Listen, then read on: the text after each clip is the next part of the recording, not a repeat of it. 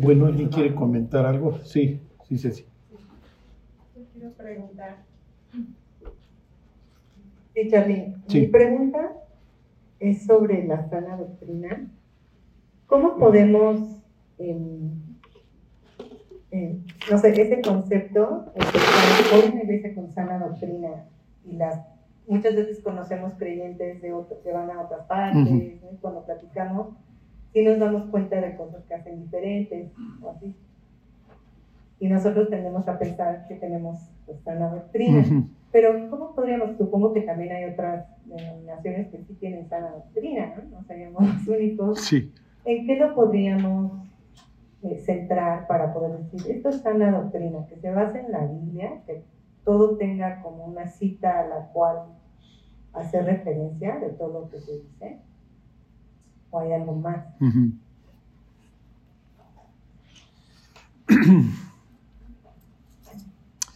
A ver, miren, váyanse al Apocalipsis, al capítulo 3. Les voy a enseñar a la iglesia que tiene la mejor doctrina, ¿ok? Este, y luego les digo cuál es el... y luego les digo cuál es el parámetro. El cristianismo a lo largo de las edades está representado en estas siete iglesias.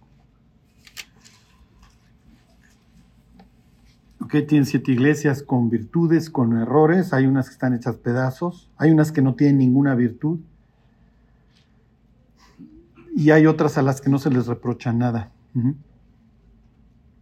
La primera Éfeso es de estas este, con mix a las que se le Oh, oh. ¿Eh? No, no. ¿Ya? Mm. O si no, me. Pues ¿Ya? Ok. Bueno, entonces, les voy a decir, la, la, iglesia con mejor doctrina no, no, no es irreprochable. Hay dos a las que Dios no les reprocha nada son Esmirna y Filadelfia. Ahorita les hago un comentario de ellas. Pero fíjense cómo se refiere Dios a esta iglesia. Ok, y antes les hago un preámbulo. Pablo predicó en esta iglesia dos años. Y literalmente dice el libro de Hechos que toda Asia Menor, o sea, lo que sería Turquía más o menos, se enteró del Evangelio gracias a, la predicación de Pablo ahí en Éfeso. Ok, entonces estas iglesias del Apocalipsis también son influidas eh, por la predicación de Pablo, y lo más es que nacieron por su predicación. Cuando Pablo ya va camino a, este, pues casi literalmente su muerte, o sea, va, de regreso a su tierra donde lo van a prender y de ahí va a acabar en Roma para morir, se detiene cerca de Éfeso, no se acuerdan, y les dice, oigan mis cuates, yo no he cesado de predicarles día y noche el reino de Dios, y yo sé que de entre ustedes se van a levantar lobos rapaces que no van a perdonar al rebaño y van a arrastrar tras sí a los discípulos y van a hacer un daño brutal. Las personas de Éfeso lo tomaron con, o sea, le tomaron en serio sus palabras y, así se comportaron. Y entonces la iglesia que produce Éfeso y a la que Dios le habla años más tarde es esta. Y fíjense lo que le, lo que le dice, perdón, es el capítulo 2, 2.1. Dice, escribe el ángel de la iglesia en Éfeso, el que tiene las siete estrellas en su diestra, el que anda en medio de los siete candeleros, dice esto. Que los siete candeleros son las siete iglesias y Jesús se presenta como que él está paseándose entre ellas y él tiene las siete estrellas en su mano, que son, serían los líderes de las iglesias, ¿ok? Como diciendo, a ver, mis cuates, este es mi negocio. Entonces no, no me vengan con que, con que ahora ya ustedes este, no me necesitan, ¿no? Fíjense lo que le va a decir yo conozco tus obras y tu arduo trabajo y paciencia. Son puras cosas buenas, ¿eh? Y que no puedes soportar a los malos. Y has probado a los que se dicen ser apóstoles y no lo son, y los has hallado mentirosos. Y has sufrido y has tenido paciencia y has trabajado arduamente por amor de mi nombre y no has desmayado. Esta es la iglesia que tiene la mejor doctrina. O sea, ahí no entra el falso profeta. Ahí no se para el mormón, ahí no se para el testigo de Jehová, ahí no se para nadie. Ok, pero le va a decir a continuación, pero tengo algo contra ti. Versículo 4, que has dejado tu primer amor. ok, entonces tienes toda tu doctrina correcta, tu teología es excelente, mi cuate, pero no me amas, pero ya, no, ya, ya te perdiste el por qué, ¿sí me explicó? ¿Por qué haces lo que haces? Bueno, hay dos palabras griegas para decir árbol, que es zulon y uno de estos se traduce como madero, que es la palabra que se usa para la cruz. Y entonces le hace una promesa a estas personas, versículo 7, le dice, el que tiene oído, oiga lo que el Espíritu dice a las iglesias, al que venciere, le dará a comer del madero de la vida. Porque lo está refiriendo a la cruz. La palabra en sí no sería árbol. O sea, lo está... A ver, mis cuates, o sea, ustedes ya olvidaron por qué hacen lo que hacen. ¿Sí me explico? Entonces los está regresando a su primer amor, que, a ver, entiende que yo te salvé por amor. Entonces, contestando la pregunta de sí, ¿en qué consiste una sana doctrina? Bueno, pues que conoces la Biblia, sabes de qué trata la historia, etc. Pero al fin y al cabo, ¿cómo distingo una de otra por los frutos? Si la gente está creciendo en, la fe, está caminando con Dios, se están ganando las almas, si está olvidando, si está perdonando, ahí hay sana doctrina. Si la gente vive en amargura, la iglesia parece el zen del PRD, si me explico? O sea, no, no, y pueden tener, y pueden saber cosas, si hay mucho orgullo, porque hay iglesias que así se vuelven, sabemos mucho ahí. Me acuerdo de una iglesia que se anunciaba y decía, ponía un versículo de Efesios, en donde dice que la mujer se salvará engendrando hijos. Y entonces dice, ¿quieres saber qué quiere decir? Así se anuncia esta iglesia, como diciendo, nosotros conocemos el contexto y te decimos la respuesta. Pues no, o sea, sí me explico, qué, padre que me vayas a decir en qué consiste ese versículo, o sea, además si soy feminista, voy a descansar, o sea, sí me explico, este, porque voy a entender por qué lo menciona Pablo. Pero si no hay un crecimiento, y miren, como dijo Jesús, en esto sabrán que son mis discípulos, en que se quieran unos a otros. Y para querernos unos a otros somos todos distintos, o sea, te tienes que volver muy tolerante, tienes que madurar. Entonces, miren, realmente la sana doctrina, Dios diría, esa iglesia tiene una doctrina sana. ¿Por qué Jesús? Porque las ovejas están sanas. Están enfrentando bien sus problemas, están... Oye, ¿no tienen problemas? No. No, Dios diría, a ver, mis cuates, viven al sur del cielo, viven al este del Edén, o sea, van a tener muchos problemas. Esa no es la cuestión, la cuestión es cómo los están enfrentando. Entonces, sí, efectivamente, ¿cómo les diré? Un sitio en donde vamos a carcajearnos y vamos a vomitar y vamos a tirarnos al piso, eso no va a traer nada. ¿Sí me explico? Pues, como diría Pablo, a ver, Dios no es un Dios de confusión, es Dios de paz, ¿no? Entonces, a ver, mis cuates, bájenle, no, no es un espectáculo a lo que le tiramos, y las dos iglesias sanas de aquí son dos iglesias que viven lejos del show porque no pueden. Las dos son pobres, a las dos se las está llevando el tren, a una por persecución y al otro le dice, mira, tú tienes poca fuerza, pero has hecho dos cosas. Has guardado mi palabra y no has negado mi nombre. La iglesia misionera. Entonces, bueno, pues eso es. Y miren, cuando alguien les dice, ah, yo también soy cristiano, bla, bla, bla, y, y, hay fruto, quiere decir que está recibiendo una doctrina sana. La persona está creciendo. Y uno de los rasgos es que no hay piratería. No, no, es que tú has de estar bien chafa porque no hablas en lenguas, entonces vente para acá. Ya suenan todas las alarmas, sí. Porque, a ver, cuate, pues todos los cristianos ya tenemos el plato lleno, ¿no? Como para andar pirateando al de al lado. Bueno, entonces acuérdense, el árbol se conoce por sus frutos.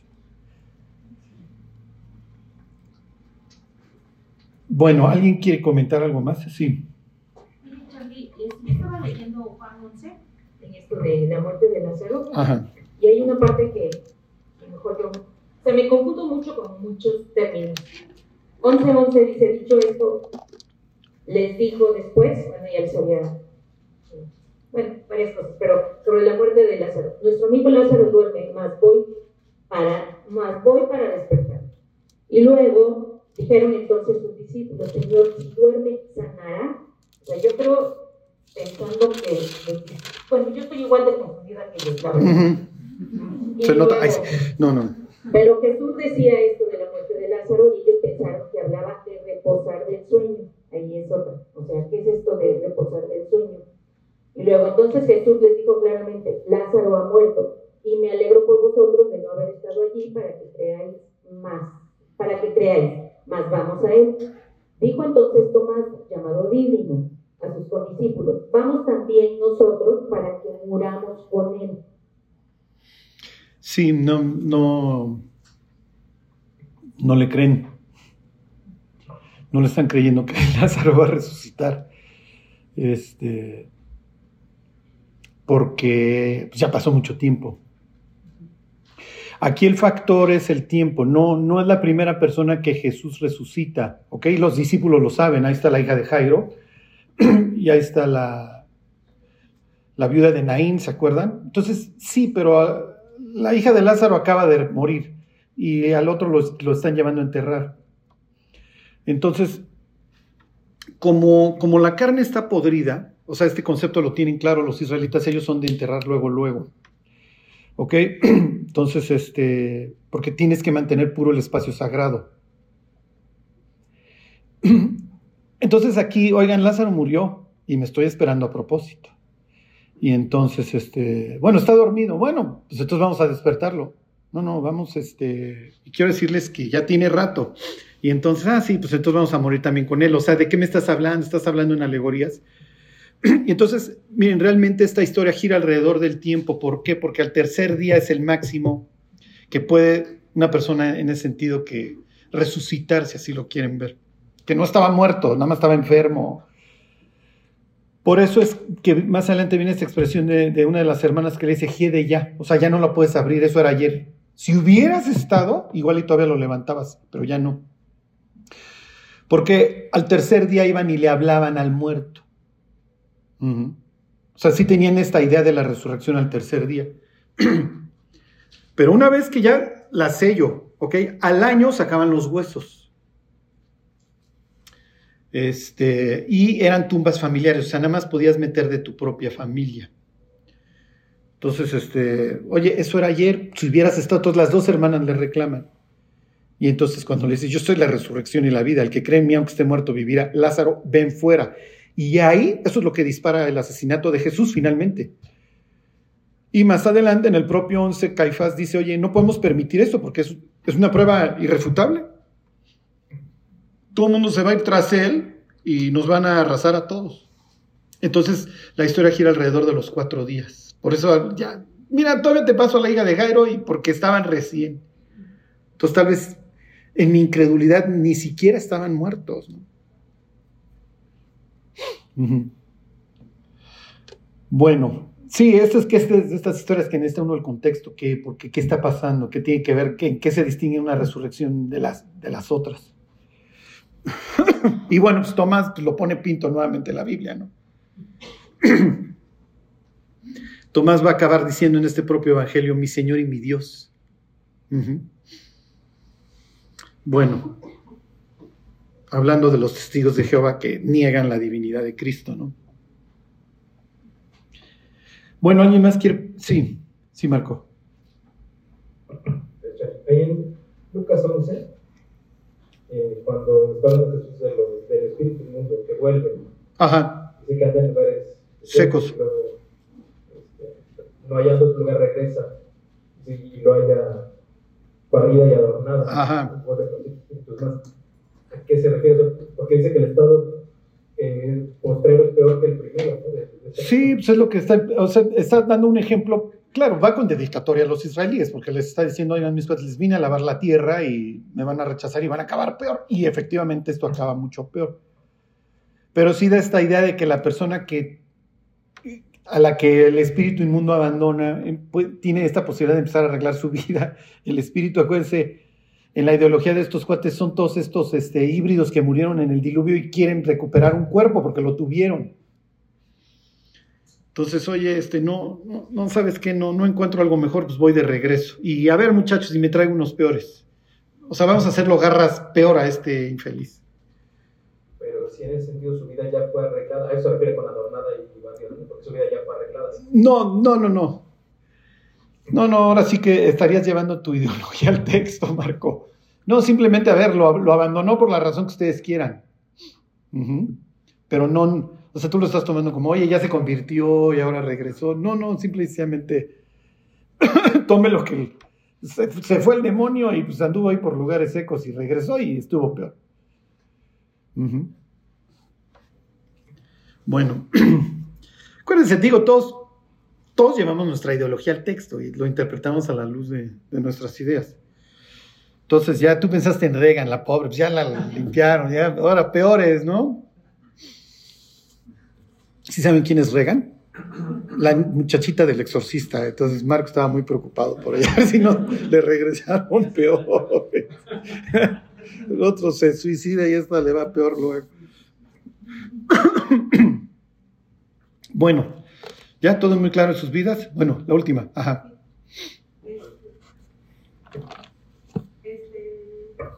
quería preguntar, una vez tú hablaste sobre el suicidio,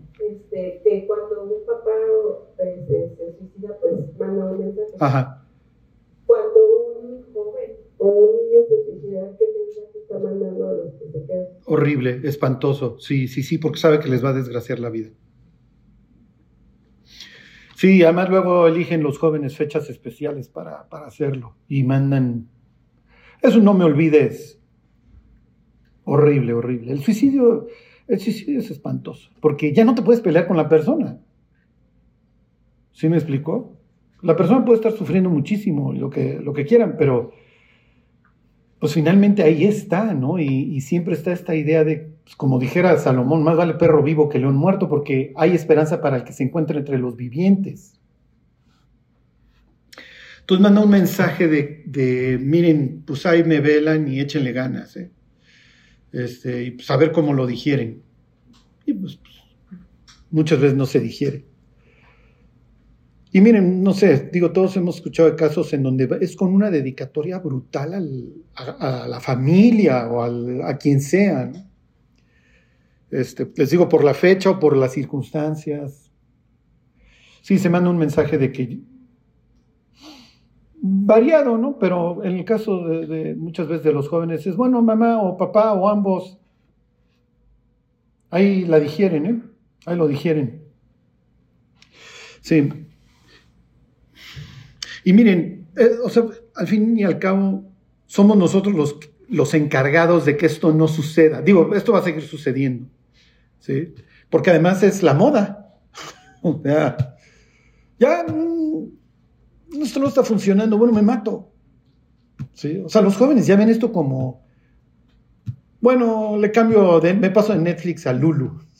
O sea, no, no, no, no.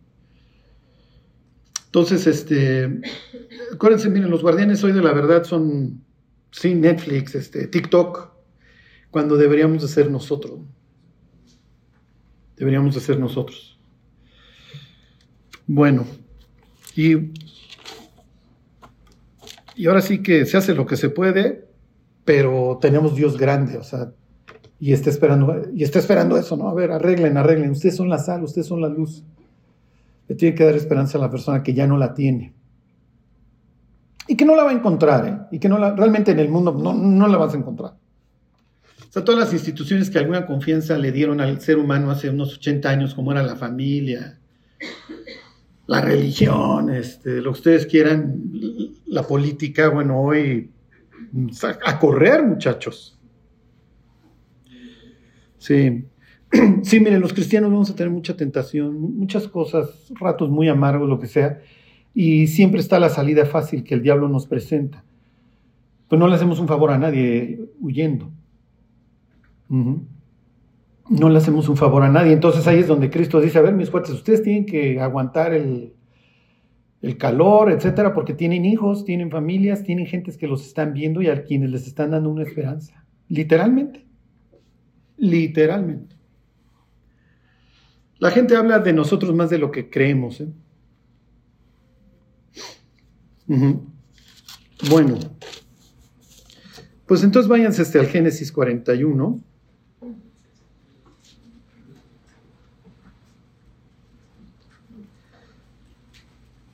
Y este, les voy a decir muchas cosas hoy.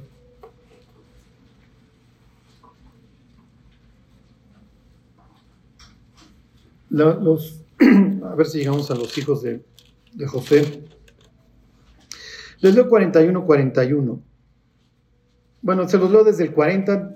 Digo, esto ya lo vimos la semana pasada. Aquí tienen al postrer Adán. Se le comisiona sobre todo y lo único que se le va a exigir es fidelidad al rey, faraón como le quieran llamar, y lo va a cumplir y lo va a cumplir a cabalidad. Este, ¿No se acuerdan que a los patriarcas se les dice que reyes, reyes procederán de ti? Ajá. Y a Abraham se le cambia el nombre. ¿Alguien sabe cuál es el nombre original de Abraham sin la H? ¿Qué quiere decir? Exacto, Padre enaltecido. Los otros sálganse, por favor. No, quédense, les surja. Y luego le cambian el nombre a qué? Padre de naciones, exactamente. Después de esta escena, años más tarde, le va a decir literalmente José a su papá, Dios me ha puesto por padre de Faraón. O sea, yo soy el jefe y he hecho tal trabajo a los ojos de este cuate que todo me pregunta. O sea, y vayan con José, o sea, díganle, este cuate sabe qué hacer, ¿no? Y le tengo la total confianza porque yo lo puse sobre la tierra y la única condición es que él siempre tuviera este respeto por mí y siempre lo, siempre ha sido. O sea, el cuate, una de las cosas más importantes, o tal vez la más importante que tenemos que saber es nuestro lugar en el universo. Y José lo entiende perfecto. Entonces vuelven a este tema de la sabiduría. O sea, el cuate es muy ubicado, sabe, sabe cuándo hablar, cuándo callarse, y siempre tuvo este respeto por Faraón. Y cuando dice Dios me ha puesto por su padre, o sea, literalmente el cuate le organizo todo y todo me pregunta y el cuate me ve como, pues, como un gran hombre, ¿no? O sea, el cuate sí me ve como un sabio pero también sabe que soy un tipo fiel, que no, bueno, pues ya muchachos, yo soy el que, yo sé dónde están los graneros, yo conozco, yo controlo todo, lárgate faraón, no. O sea, José siempre entendió, entendió su lugar. Y eso lo va a llevar a una exaltación y a representar a Cristo, ahorita lo vemos. Este, otra de las facetas en la que este postrer Adán es una figura, hijo, es una calca del Mesías. Bueno, entonces le dice 40, tú estarás sobre mi casa y por tu palabra se gobernará todo mi pueblo. Solamente en el trono seré yo mayor que tú. Es lo que les digo. A ver, tú, tu única responsabilidad es serme fiel. De ahí a lo que se te pegue la gana. Tú controlas el país. 41, 41. Dijo además Faraón a José, he aquí yo te he puesto sobre toda la tierra de Egipto.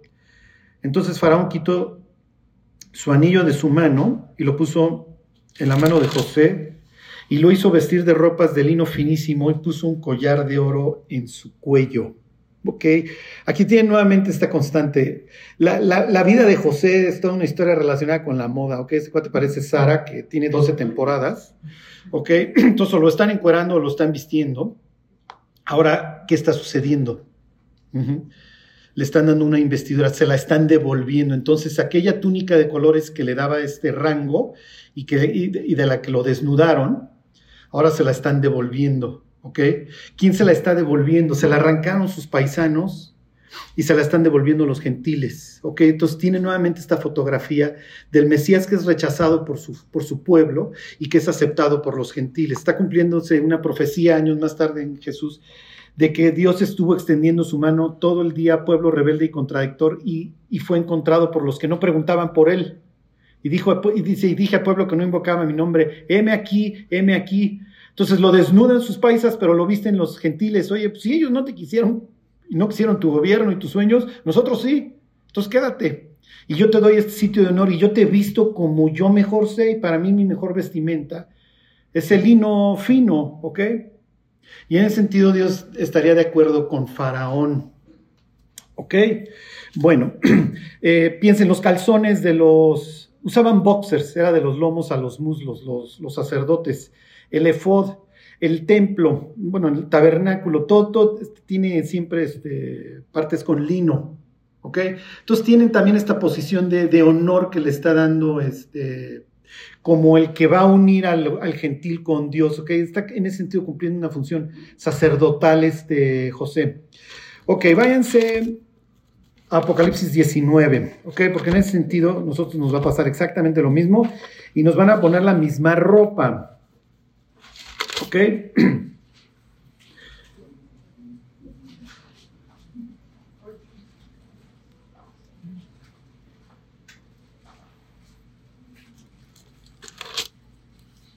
Ok, está regresando Cristo, ok. Está, está viniendo el Dios guerrero.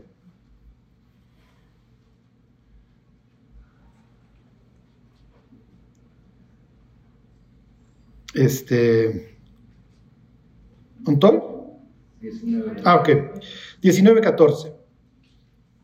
Ya se abre el cielo y va bajando el conquistador en su caballo blanco y dice, y los ejércitos celestiales lo están siguiendo, dice, vestidos de lino finísimo, blanco y limpio, le seguían en caballos blancos. Ok. ¿Qué son esos? ¿Qué es? ¿De dónde sacas esa ropa? Ok, les leo el 19.7. Bueno, se los leo desde el 6. Dice, yo oí como la voz de una gran multitud, como el estrendo de muchas aguas y como la voz de grandes truenos que decía, aleluya, eso es halal, alabanza quiere decir eso, ya Dios, ¿se acuerdan? Entonces, alabado sea Dios sería la, la palabra en hebreo. Porque el Señor nuestro Dios Todopoderoso reina. Gocémonos y alegremos y alegrémonos y démosle gloria porque han llegado las bodas del Cordero y su esposa se ha preparado. Entonces ya vamos a festejar, ya viene Dios, va a haber justicia y paz finalmente en la tierra, ya no estás escuchando de guerras y rumores de guerras todo el día y de masacre y sangre, lo que ustedes quieran. Ya, ya va a haber, vamos a ser felices. ¿Ok? Pero pues tienes que llegar bien a la boda. ¿Ok? Acuérdense que Dios sí le interesa mucho esto de la moda, al grado que compara el, el reino de Dios como una boda que hace para su hijo, todo el mundo se excusa, y cuando entra, luego ve y hay un cuate que no está vestido, ¿se acuerdan? No está bien vestido y entonces lo largan y dice, échenlo a las tinieblas de afuera, ahí será el lloro y el crujir de dientes. Y dice, oye Dios, ¿qué pasa si el tipo te llegó en jeans? Y Dios diría, no, no, lo que pasa es que tú no puedes entrar a, mi presencia si no estás vestido de forma adecuada. Bueno, ¿y cuál sería la ropa, Señor? Bueno, pues te tienes que vestir de lino finísimo, blanco y limpio. Ah, ok, está bien. ¿Cómo lo consigo? Se los leo en el 8. y a ella, está hablando de su novia, así nos veo, sentido figurado, ¿ok? Digo, las mujeres se emocionan con estos pasajes, los hombres no, ¿ok? Por obvias razones. Pero bueno, pues es la forma en la que Dios ve su, querida, la que, su amada, la, por la que dio la vida, ¿ok? Dice, y a ella se le ha concedido que se vista de lino fino, limpio y resplandeciente, porque el lino fino es las acciones justas de los santos. Ok, como siempre les hago mi chistorete, no puedes llegar en hilo dental, ok. O sea, ay, a mí nomás me alcanzó para la tanga. No, no, no, a ver, no tiene que alcanzar para el traje completo, muchachos. Fíjense el mensaje que está mandando. O sea, a ver, en el instante que, que, que tú te arrepientes, que tú le pides perdón a Dios, eso es, es, lo que se hace con la salvación. ¿Se acepta o se rechaza? En el instante que la aceptas, la Biblia diría que estamos revestidos de Cristo, es lo que dice Pablo ahí en la carta a los Gálatas, te tapa, que es una referencia a Génesis 3. El hombre cae, está escondido, dice que tiene miedo, y entonces Dios les dice, pues ¿cómo vas a tener miedo, Adán? Esto no es Cisjordania, mi cuate, o sea, esto no es la tierra de Israel en siglo XXI, en donde masacre tras masacre unos contra otros. Es el paraíso, aquí no hay miedo. Y Adán le pudo haber dicho, pues ya va a empezar a ver, porque pues, con la novedad de que acabo de inventar todo lo que se te ocurra, el secuestro, la masacre, lo que ustedes quieran. Bueno, es otra cosa. Y se acuerdan que se cubren con las hojas de higuera. Y si han visto una higuera, bueno, el tipo salió de Hawái, no es patético, o sea, realmente el pasaje es muy irónico. Y entonces lo que hace Dios es que mata a un animal y los cubre, ¿se acuerdan? Y entonces diríamos, oye Dios, sí, pero en el paraíso todavía pues la temperatura no es una cuestión, y Dios diría, no es una cuestión de temperatura, cuate, es una cuestión de vergüenza, de que te estoy tapando. Y te estoy tapando con lo necesario, que va a implicar la muerte de un tercero. Esto no se va a marchitar, esto no se va a secar. Y además ellos tienen la infeliz oportunidad de, de, presenciar por primera vez la muerte, porque ellos no conocen la muerte. Entonces, cuando Dios mata a un animal frente a ellos, se deja de mover lo desollan, los tapan. ¿Qué está sucediendo? Bueno, pues acaba de empezar un ciclo de muerte, Adán. Pero yo, yo voy a llevar tu vergüenza, yo, yo te voy a cubrir. Por eso es que el Mesías muere desnudo, ¿ok? Porque está llevando la vergüenza de Adán, está llevando nuestra vergüenza. Ok, entonces, me regreso. La, salvación la aceptas o la rechazas. Ya, ok, está bien, Dios, me rindo. Perdóname, yo acepto lo que hiciste por mí en la cruz. Aquí estoy. Ya me vi desnudo con todo esto que implica mi vergüenza. Tápame. Está bien. Dios nos recubre. Y hagan de cuenta que nos pasa así dos, para empezar a hilar con el lino, y se empieza a hacer tu trabajo, cuate. Porque acuérdense que Dios se goza viéndonos trabajar para Él, tiene esta política de delegación, tienes que ser útil, tienes que fructificar, tienes que crecer. O sea, no te puedes quedar estático, porque además esto le va a dar sentido a tu vida. Si no, literalmente te vas a volver loco. O sea, cuando los cristianos no servimos, literalmente empezamos a buscar con qué entretener la vida y en qué la vamos, y, y acabamos igual que el incrédulo. Lo peor o lo mejor, pues, como lo quieran ver, es que cuando el, cuando el cristiano no sirve, tantita disciplina que tenga, dice, no, pues soy cristiano, entonces no voy a estar de drogo, no voy a estar de borracho. Y entonces le va peor que al incrédulo, porque el incrédulo por lo menos se las cura. ¿Sí me explico? Pero el otro parece perro en eje vial, ni para adelante ni para atrás. Sí. Y Dios diciendo, cuate, pues es que si no avanzas, no vas a encontrar la satisfacción que yo estoy esperando que encuentres. La lengua del justo, dice, es árbol de vida, apacienta a muchos, es medicina. O sea, todas estas cosas de las que habla el poder de la lengua ahí en el, en el libro de los proverbios, empieza a usar, cuate. Pero pues algo va a tener que salir de aquí y eso lo vas a tener que estar llenando en tu relación conmigo y se vuelve un círculo virtuoso en donde sirves, Dios te va dando más, sirves, Dios te va dando más. ¿Ok? Entonces lo que les quiero decir es que José va a traer su, traía ya desde Egipto su lino fino, lo va a traer por toda la eternidad y nosotros también. Ajá. Pero hoy estamos confeccionando el traje.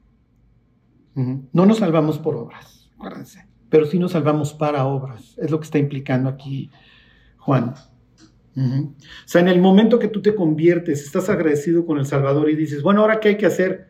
Pues vas, cuate, pues alguien te habló, ¿no? Pues ahora te toca a ti. Y empiezas a confeccionar tu traje. Es lo que estamos haciendo. ¿Ok? Es a lo que nos dedicamos. Es por lo que vivimos. Y el día que estemos muriendo, es lo único que nos va a importar. ¿eh? Es lo único que nos va a importar. Bueno, regresense a la historia, ahí vienen otros, otros datos importantes, además de esta idea del lino. La honra que le están dando los gentiles. Es muy triste, ¿eh? Es muy triste, pero como dijera Jesús, no hay profeta con honra en su tierra.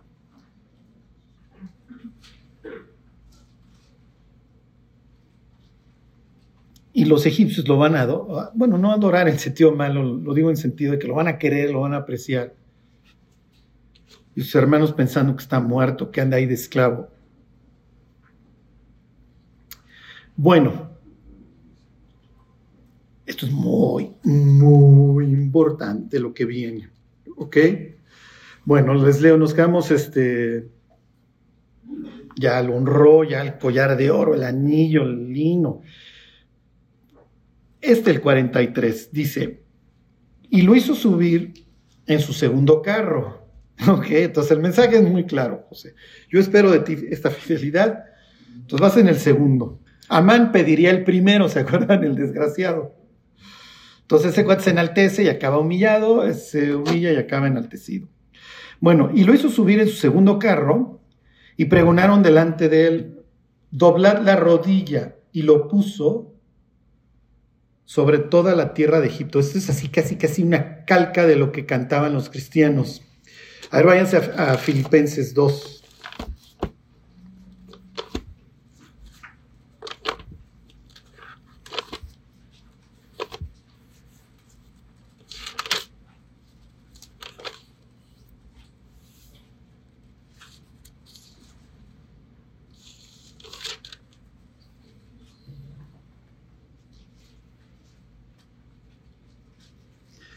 Bueno, volvemos a esta situación de la vida, de las acciones justas.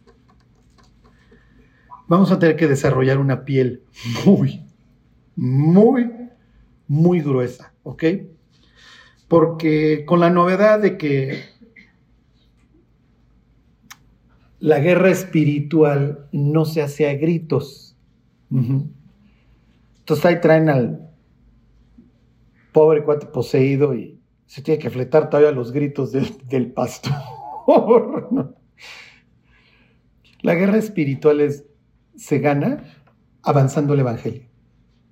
Cada persona que se convierte, tómenlo en, todo el sentido literal de la palabra, así en todo, se convierte, se da la vuelta, toda su, vida es transformada.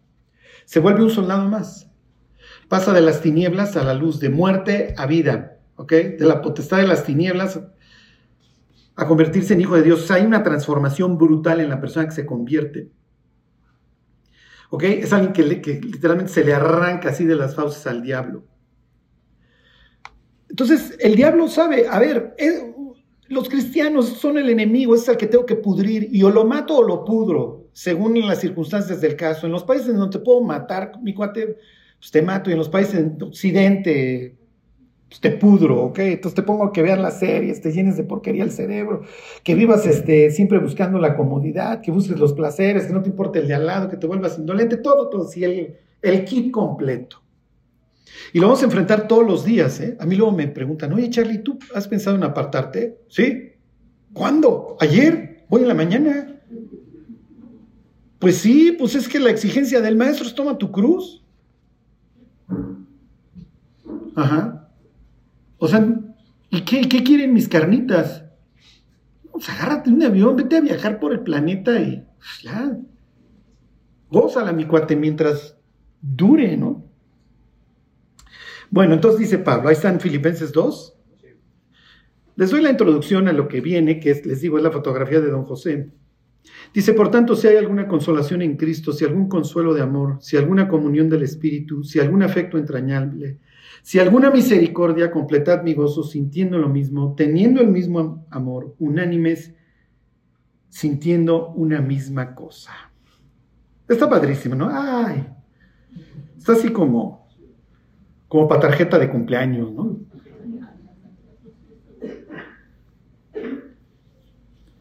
Este, la iglesia de Filipos es una buena iglesia, ¿eh? no tenían recursos, no había sinagoga.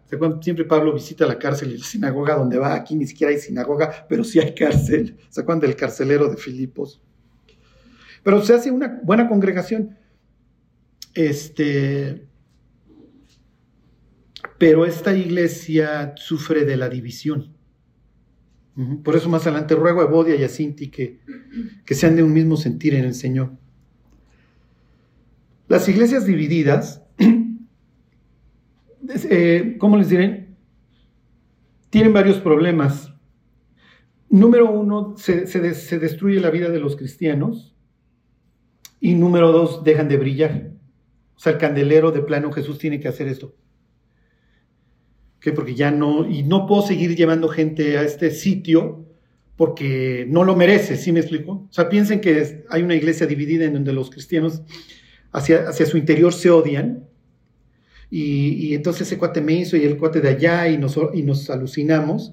Entonces Dios no puede estar llevando personas porque las metería en la misma dinámica, ¿sí me explico? Entonces hay iglesias que dicen, no, ¿sabes qué? Este, pues mejor me voy a la contienda entre Marcelo y, y la Chainbaum, porque están más leves los trancazos allá que acá, ¿no? O sea, ya todavía mantienen cierta disidencia. Ajá, y Dios nos ve como ejército, nos ve como comunidad. para Dios no existe el cristiano solitario. Sí, o sea, es el beisbolista sin equipo o el soldado sin ejército. No, a ver, eres parte de un equipo, mi cuate, y juegas alguna posición dentro del cuerpo. O sea, el riñón no puede andar por allá corriendo. Sí, o sea, el riñón tiene que estar aquí en la parte baja de la espalda, este, limpiando la sangre. O sea, no puede tener diálisis la iglesia. Bueno, el riñón se largó y agarró sus y se fue ofendido. Entonces, sí, sí, bueno, Charlie, pero es fácil decirlo cuando no te han ofendido. No, no, o sea, todos nos vamos a ofender unos a otros. Somos, o sea, la iglesia está hecha de ustedes, imagínense qué miedo. Y en serio, cuando encuentren la iglesia perfecta, no vayan, la van a echar a perder. Me va a hablar el pastor de allá, y ¿a quién me estás mandando, mi cuate? ¿A quién me mandas? No, pues aquí ya nos conocemos, que ya vamos a querernos, ¿no? Ajá, y, ahorita les hago la conexión con José. Digo, estoy aprovechando la introducción que hace Pablo al concepto este de que toda rodilla se va a doblar. para que entendamos que la vida de suyo tiene muchos problemas, pero servimos a un Dios grande y lo que vamos a recibir allá no compara con el pleito por el que nos enchilamos aquí. Pero sí, el daño que se hace es brutal, brutal, brutal. Y hay iglesias que acaban totalmente destruidas, este, minadas, en donde había X cantidad de, creyentes que llegaban con una sonrisa y el día de mañana te encuentras la décima parte, obviamente sin una sonrisa, luchando por un ideal por el que yo pensé que tenía que destruir la iglesia anterior. Ridículo, ¿eh? Es ridículo. y ahí es donde Dios dice, a ver, mis cuates, no, se anden haciendo tontos, ¿eh? eh que, o sea, la, pregunta con la que arrancamos hoy de, de Ceci fue, fue muy ad hoc porque es que yo tengo esta opinión doctrinal. A ver, déjenla de armar de jamón y vamos a ganar las almas para variar, ¿no? Este, y vamos a soportarnos unos a otros para variar y vamos a desarrollar una piel gruesecita para variar. Y miren, mientras más gruesa es nuestra piel, más felices somos, porque menos te ofendes, más tolerante te vuelves. Y cuando alguien te tira mala onda, dices, pues conozco a su mujer, por eso se levanta de malas, vamos a hacer. un señor ahora, un amigo mío en el cementerio, y le dice un velador, oiga, aguas porque aquí espantan y dicen que hay brujas. Y le dije, ¿no le dijiste que habías estado casado con una? sí, sí, sí, sí, los que la conocíamos sabíamos que era. Nada que saliera ahí del panteón lo iba a asustar a este cuate.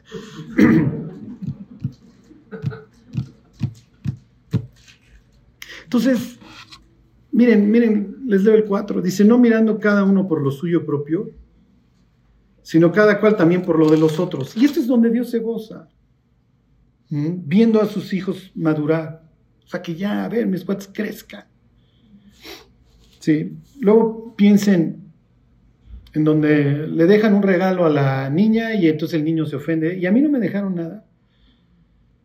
Ajá, y entonces, no, no, pues a ti no te dejaron una cuestión de niña, ¿no? Este, o al revés. Y hay familias maduras en donde, ah, mira, le dejaron a tu hermana porque era cuestiones de mujer, ah, está, perfecto, está bien. O sea, no se trata de que me tienen que empatar cada cosa. Ya, ya crecí, ya entendí, o sea.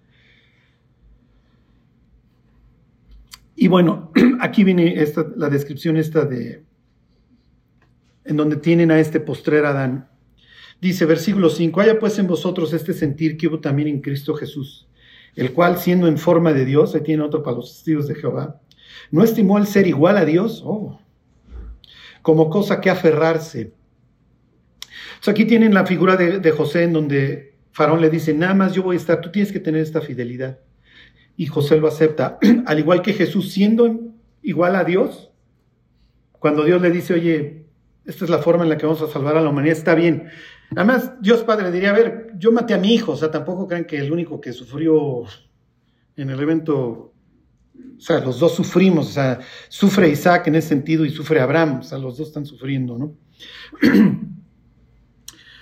Dice versículo 6, el cual siendo en forma de Dios no estimó el ser igual a Dios como cosa que aferrarse, sino que se despojó a sí mismo, tomando forma de siervo, hecho semejante a los hombres, y estando en la condición de hombre, se humilló a sí mismo, haciéndose obediente hasta la muerte, y muerte de cruz, por lo cual Dios también le exaltó hasta lo sumo y le dio un nombre que es sobre todo nombre, para que en el nombre de Jesús se doble toda rodilla, ahí tiene la misma expresión, la misma idea, de los que están en los cielos y en la tierra y debajo de la tierra, y toda lengua confiese que Jesucristo es el Señor, para gloria de Dios Padre. Ok, entonces aquí tienen a la persona que fue humillada, que fue despojada, y luego la visten ¿Ok? Entonces, el mismo ciclo sigue Jesús, es despojado, lo, desnudan, muere, y luego asciende al cielo esperando a que sus enemigos sean puestos por estrado de sus pies, y delante de él, como en el caso de José, se doblará toda rodilla. en el, ¿Habrán querido todos los egipcios a José? No. Pero pues, todos doblaron rodilla o así les iba. Y es la misma idea aquí.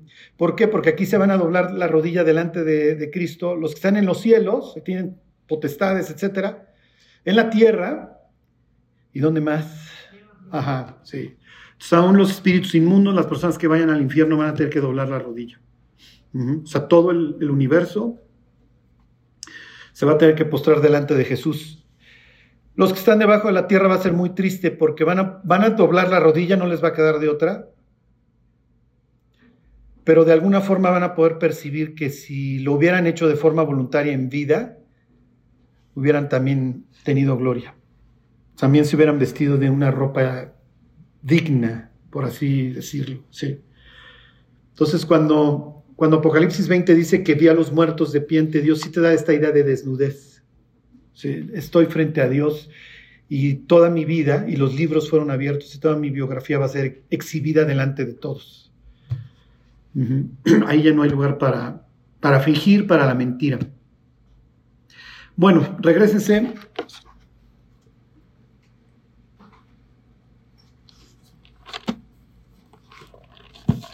Nada más les quiero terminar una idea y, y les seguimos la próxima semana.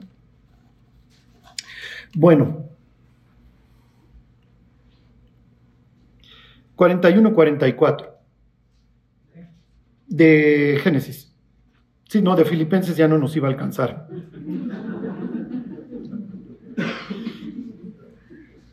No voy a alzar la cara para ver quién fue. Ay, sí,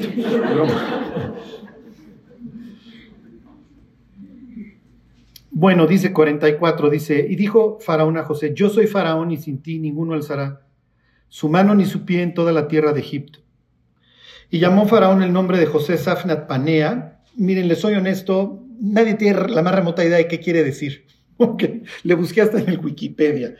Entonces, pues, para saber, ya le preguntamos en el cielo, oye, ¿qué nombre te pusieron?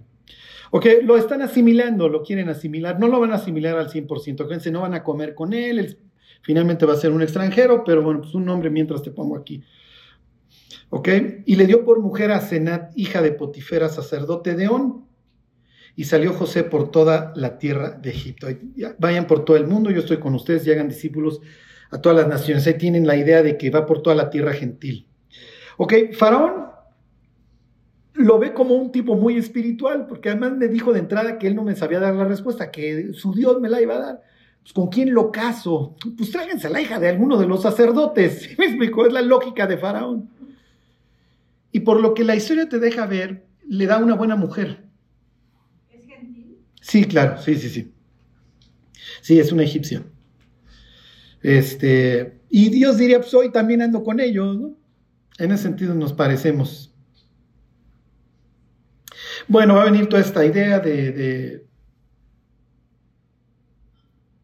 de, este, de la prosperidad, este cuate se dedica a recoger por todos lados, llena, atasca los, los, los, este, los graneros, ya no me detengo, realmente aquí la enseñanza sería que la mano diligente señoreará.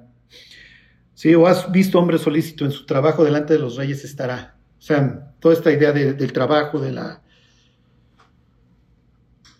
Este, de que los pensamientos del justo tienden a la abundancia. Pero quiero hacerle nada más comentario de, y con esto nos vamos, de sus hijos. Dice el 50, y nacieron a José dos hijos antes que viniese el primer año del hambre, los cuales le dio a luz a Senat, hija de Potifera, sacerdote de On.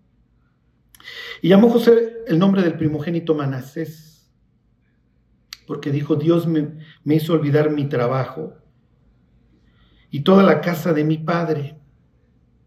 Esto es muy fuerte. Miren, siempre va a estar la interrogante de por qué no fue a, unos kilómetros a, visitar al papá o por qué. ¿Sí me explicó? ¿Qué pensaba? Tal vez mi papá me, también me, abandonó. me habrá mandado ese día a propósito. Lo más probable es que no pensara eso, pero a ver, ¿por qué? ¿Qué, qué pasó, José, todos estos años? No salí porque Faraón me hubiera visto con malos ojos. Vas a ver, pero dos cosas está olvidando. Está olvidando su pasado y, su aflicción en, la tierra de Egipto. Sus, hermanos, etc. Acuérdense que la buena memoria no, siempre es muy útil, ¿eh? porque resentir viene precisamente de pues, esas dos palabras, volver a sentir, resentir, resentir. Entonces es increíble el nombre del primer hijo, ya olvidé. Y eso obviamente es un preámbulo para la historia que arranca en el 42 en adelante. Ya lo puse atrás. Dios me hizo olvidar. La palabra trabajo, como que, pues como que trabajo, a veces se traduce como, como perversidad, como aflicción. bueno, váyanse al, Salmo 90 y ahí terminamos. Amal es, la, es la palabra y la va a usar Moisés.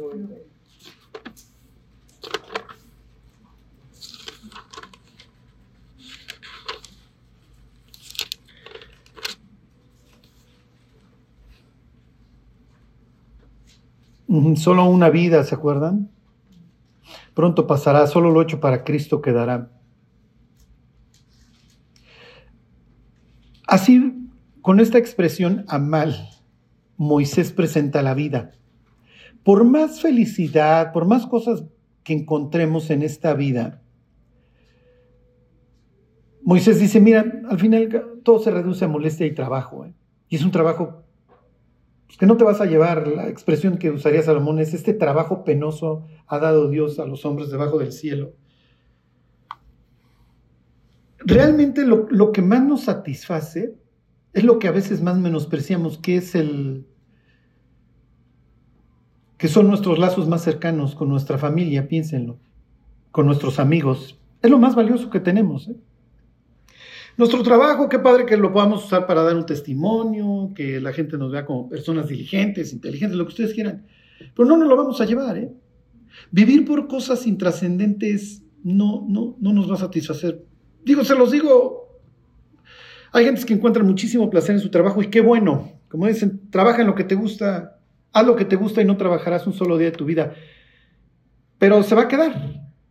Y como dijera don Salomón, ¿quién sabe si es sabio el que va a retomar tu trabajo, el que viene detrás de ti? Entonces, ¿quién sabe a quién le estás dejando la empresa o el gran nombre o lo que ustedes quieran? Este, tienes que entender cuál es el sentido de tu vida y que se va a acabar cualquier día de estos. Los que no hayan hecho su epitafio, esa frase que quieren en su lápida, escríbanlo, ¿eh? Tómense, o sea, el tiempo de decir, a ver, el día que muera, ¿qué frase quiero que esté escrita en esa lápida? Aquí yace dos puntos. ¿Qué sigue? Y piensen qué van a decir sus familiares más cercanos, sus hijos, su cónyuge, el día de su velorio es muy importante. ¿Qué va a decir la gente? Pon mis lágrimas en tu redoma. La palabra redoma es muy, muy farola, este, pues copa, es vaso. Y David le dice a Dios, oye, pon mis lágrimas en tu, en tu copa. O sea, como, acuérdate de todo lo que he estado llorando, Dios. O sea, ya bájale tantito a la presión que me han metido, o a las pruebas, lo que ustedes quieran. Y esa expresión sale porque en la antigüedad, en los, en los velorios, pasaban un vaso, una copa, y todos los asistentes iban poniendo lágrimas. Y cuando la llenaban, lo ponían junto al muerto. Para que el muerto supiera el, daño, el, vacío, el dolor que había generado su muerte. Qué horrible que te mueras y el vaso esté seco. Oye, nadie me va a extrañar. No, pues el chiste es que se derrame, sí me explico. A ver, que la gente vea esto como un dolor, como una pérdida. Oye, esta persona me ayudó, fue importante en mi vida. O sea, piénsenlo, las cosas más importantes de la vida las damos por sentadas. O sea, ya, aquí está mi vieja y mis hijos, ya están echando de gritos. Y, y Dios diciendo, a ver, cuate, o sea, lo más grande que tienes. tu, tu ministerio, las gentes con las que te he rodeado, guarda tu corazón, cuate, de ahí mana la vida, lo tienes que cuidar. Y José realmente está haciendo este ejercicio con su primer hijo porque dice, yo ya olvidé.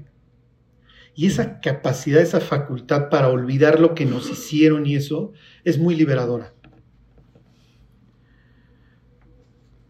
En, mi familia, miren cómo les diré, o sea, olvídense de los conflictos militares que están viendo, nos dábamos. Pero cuando tú tienes la capacidad de olvidar, te, te, permite abrazar a personas que jamás hubieras pensado que les ibas a dar un abrazo y que los ibas a querer y que te iban a ver de la misma manera.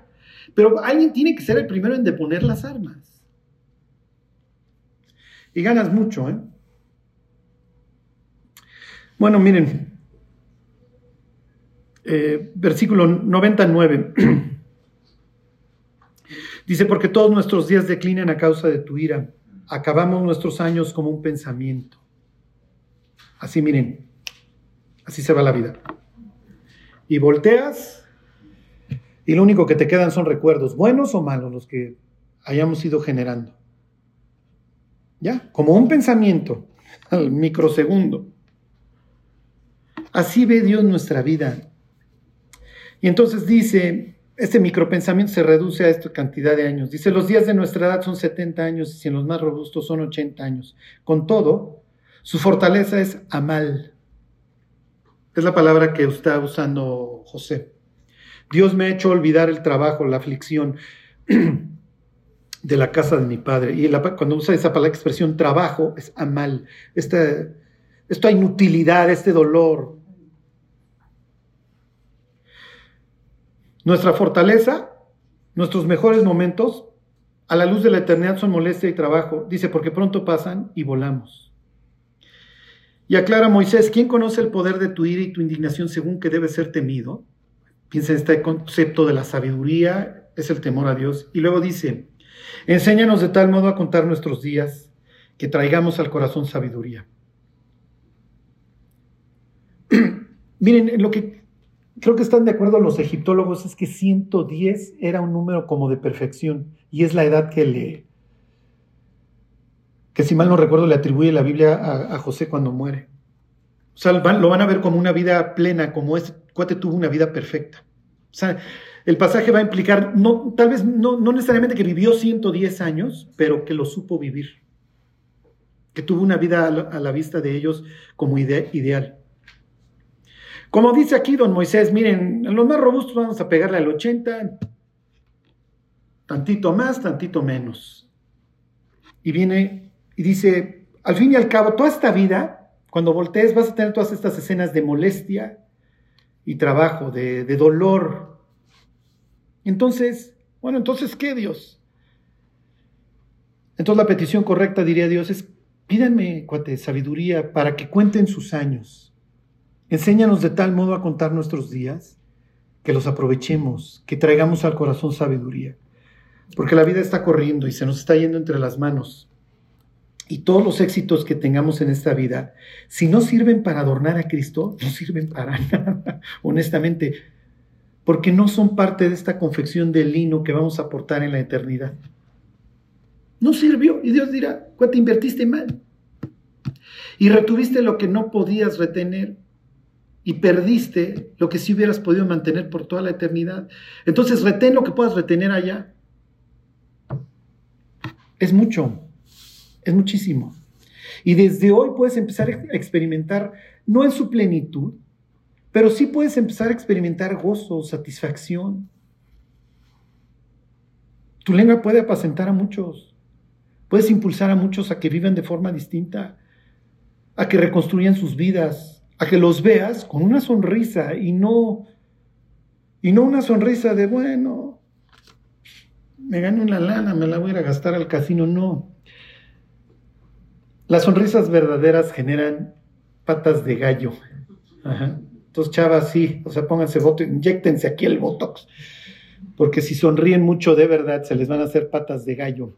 Cuando alguien te sonríe falso es así. No, no hay, no hay acá. La verdadera sonrisa parte de acá. Se hace. Y esas son las que Dios quiere generar. las que duren para siempre, las otras no les sirven. Las otras no les sirven. Al fin y al cabo vamos a tener que reconocer que la vida no surge de las piedras, alguien nos hizo y nos hizo con el propósito de caminar y llevarse con nosotros. Hoy vivimos en un sitio espantoso en donde vemos la libertad del ser humano en su máxima expresión para el mal, haciendo daño al de al lado, cosas horribles. Por eso el mundo está como está, porque el ser humano está empleando su libertad para el mal. Con este sueño de utopía, lejos de Dios. No, no, no, no, qué padre que haya tecnología y etcétera, pero si la vas a usar para generar una utopía sin Dios, no va a servir, siempre acaban mal siempre acaban mal. Entonces, mis queridos, piénsenlo. Los que no han escrito su epitafio, escríbanlo. Una vez le hablé a una persona y le dije, necesito platicar. Me dice, ¿qué tienes? Le dije, estoy perdido. Yo supe de qué se trataba mi vida desde que conocí a Dios y me extravié. Y veo mi epitafio y, y no me veo ahí. Y como dice la Biblia, hierro con hierro se afila. Y a través de estar platicando, ¿sí me explico? Vuelves, o sea, se vuelve a ajustar la brújula. Vuelves a reconocer cuál es el verdadero sentido de la vida. Entonces no pierdan la brújula. Escriban qué frase quieren que defina su vida y vívanla en plenitud. Y el día que se mueran, cuando dejen de respirar, que su familia y que los que lo rodean literalmente se avienten a la cama a chillar. Y también con la esperanza de, bueno, mis cuates, yo cambio de domicilio, ¿no? Échenle ganitas mientras. Este, que puedan dejar un legado para Dios, porque es, es la ropa que vamos a andar usando. Entonces piensen hoy, estoy tejiendo, estoy tejiendo. Estoy haciendo un gran traje para entonces. No vamos a hacer faroles, no vamos a presumir, ay, ¿y tú qué onda? No, al fin y al cabo, reconocemos que Dios es el que dio su vida por nosotros, nos dio una nueva oportunidad. Mientras estamos en este mundo, mundo horrible, pero el doctor no se puede enfermar y somos nosotros. Llévense las primeras palabras de Pablo a los filipenses ahí en Filipenses 2. Tenemos que desarrollar piel gruesa, volvernos tolerantes, saber que el soldado a veces de al lado la está pasando mal, saber que a veces nosotros somos los agentes del caos, decir, bueno, Dios, la parte que a mí me toca, yo voy a ser tolerante, yo voy, yo voy a trabajar por el bien de tu pueblo. Y allá nos vemos. Bueno, pues vamos a orar, que Dios lo haga y nos vamos. Dios, te queremos pedir que trabajes en nuestras vidas, Señor, que, que nos generes este corazón, Dios tolerante, fuerte, que te pueda servir hasta el final. Te damos muchas gracias, Dios, por esta iglesia. Te pedimos que la bendigas con con paz, Dios, con gozo, que tengamos clara, Dios, la meta y, y que podamos hacer el trabajo que nos has encomendado. Te lo pedimos, Dios, en el nombre de Jesús. Amén.